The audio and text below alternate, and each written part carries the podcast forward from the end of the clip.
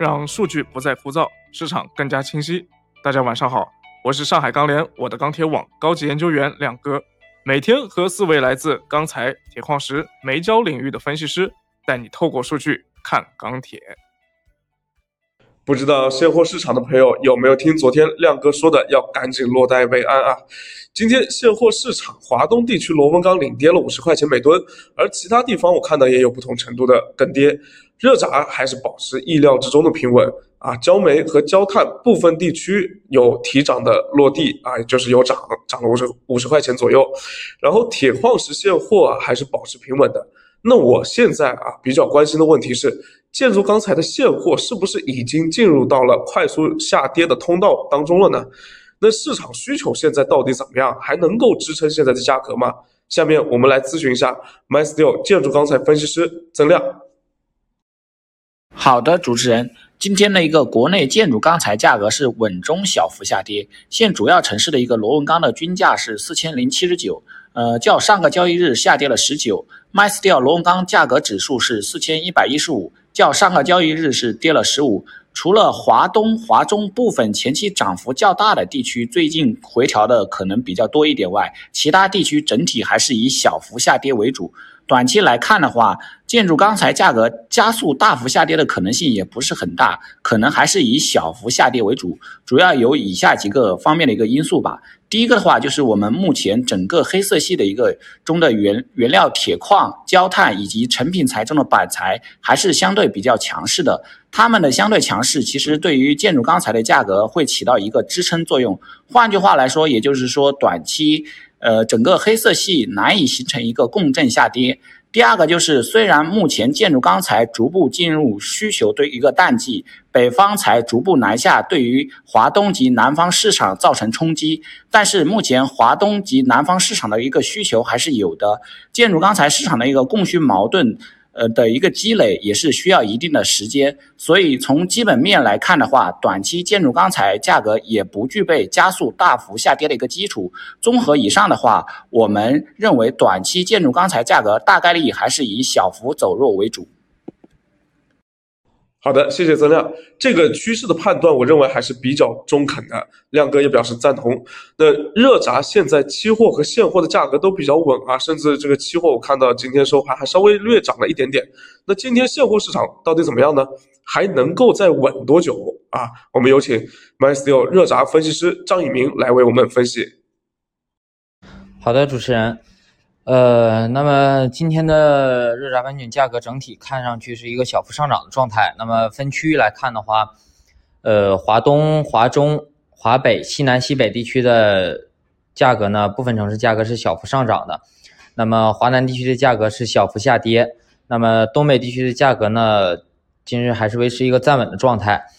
那么从黑色商品期货市场的方面来看的话，整体今天。期货市场是维持一个高位震荡的运行状态，零一合约呢收涨百分之零点三六。呃，现货市场呢，目前看早盘商家报价是基本是维稳，市场成交表现还可以。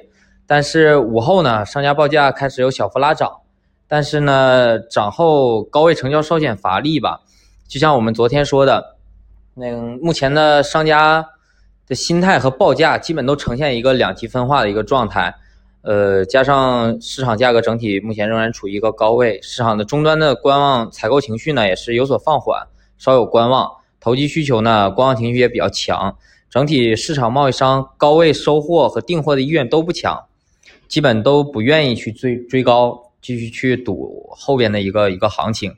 呃，所以也导致短期库存依然不高，维持一个下降状态，所以短期也难以呈现一个有效的累积。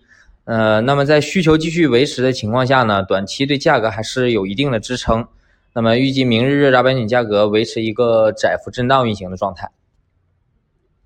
谢谢张一鸣。我们再来看看原料市场。十一月份我们看到铁矿石因为到港量的下降啊，供应收紧而上涨了。那十二月份供应就是供给端这块会改善吗？我们今天会连线到的是第一次上节目的铁矿石美女分析师柳溪啊，悄悄的告诉大家啊，我们铁矿石事业部的这个美女分析师数量是最多的。啊，有请柳溪。十一月份，铁矿石价格在供需差有所收紧的影响下，震荡上行。目前十二月份来看的话，全球铁矿石发运量稳中微增，增量主要来自于力拓、巴力等矿山的一个残镍末冲量，到港量小幅下降。国内矿山产量预计持稳。需求端来看的话，近期有出台部分环保限产政策，钢厂利润也是持续收窄，叠加冬季下游需求有所走弱，日均铁水产量可能会有小幅减量。库存方面，港口库存预计将小幅下降。另外，目前钢厂库存处于偏高水平，且在一个高成本的压力下，预计补库节奏将会有所放缓。十二月份整体来看，全球铁矿石发运量稳中微增，到港量小幅下降，需求也将有所走弱。预计进口矿市场或将高位震荡运行。好，谢谢柳溪。那么我总结来说呢，就是说供应啊，后期可能会增加，但是短期的到港现在来看还是在降的。那目前多空博弈就相对来说比较激烈了。那听完美女的分析，我们再来听听帅哥的声音。今天煤焦期货盘面走势都是比较偏强的，而焦煤的也是出现了大幅的拉涨。那这个现货市场怎么看呢？我们有请 MySteel 煤焦分析师熊超。好的，主持人。那么今天我们看到盘面双焦的一个走势也是非常强势。那么前期的话，可能焦炭比较涨得多。那么这一周我们看到焦煤的话也是后来居上啊，开始大幅的上涨。那么现货这边的话，目前表现下来，月初这边。炼焦煤的一个价格还是有一个比较大的一个补涨的行情啊。那么主流区域像山西这边的话，山西焦煤地方的煤的一个价格大概是涨了八十到一百块钱。那么其他的一些煤矿的话，几乎都有三十到六十块钱的一个补涨行情。那么从上个月到目前为止，焦煤这边累计应该已经涨了一百到一一百五十块钱左右。地流主焦的话涨得更多一点。第六主焦目前已经涨涨了将近三百块钱左右啊，那么这也是受到了进口煤的一个限制影响。那么现在海运煤进口的量比较少，包括蒙煤的话，因为疫情的原因，通关也是比较低的啊，所以目前焦煤供需相对来说偏紧一点。而且越到了冬天这块的话，下游还是有一个补库的需求啊，特别是钢厂这边目前的库存比较偏低，所以短期来看的话，下游还有一定补库的需求啊。对于煤价。这个对于焦煤这个现货价格来说，短期应该还是会有个偏强震荡啊。那么不排不排除这个十二月份还会有继续上涨的一个行情啊。那么以上就是今天的一个煤焦的一个情况。好的，谢谢各位帅哥美女啊，亮哥来总结一下。那现在的情况就是说，双焦，说实话我已经不想多讲了，反正亮哥还找不到这个利空的因素。呃，钢厂这么积极的生产呢，也让我们整个原料端都很有底气啊。而且铁矿石不仅是国内的消费没有降，国外的消费还在回升。所以现在唯一能够把铁矿石打压下来的理由，可能就是几大矿山年底会不会冲量了。我估计啊，中国的消费下降也不会对铁矿石形成致命的打击了。啊，是的，没错，大家听到这个亮哥的看法是发生变化了，但是亮哥本身不是一个善变的男人啊，至少对于螺纹钢现货，我觉得还是以落袋为安会比较好。呃，只不过近期啊，其他的品种表现的太强了，没有没没有能够明显空下去的这个理由，所以至少螺纹钢的期货啊，受其他品种带动的话，我感觉还是不会不太会大跌。那现货也有可能。在今天释放了一下情绪之后，就回归平静了啊，也有这种可能性。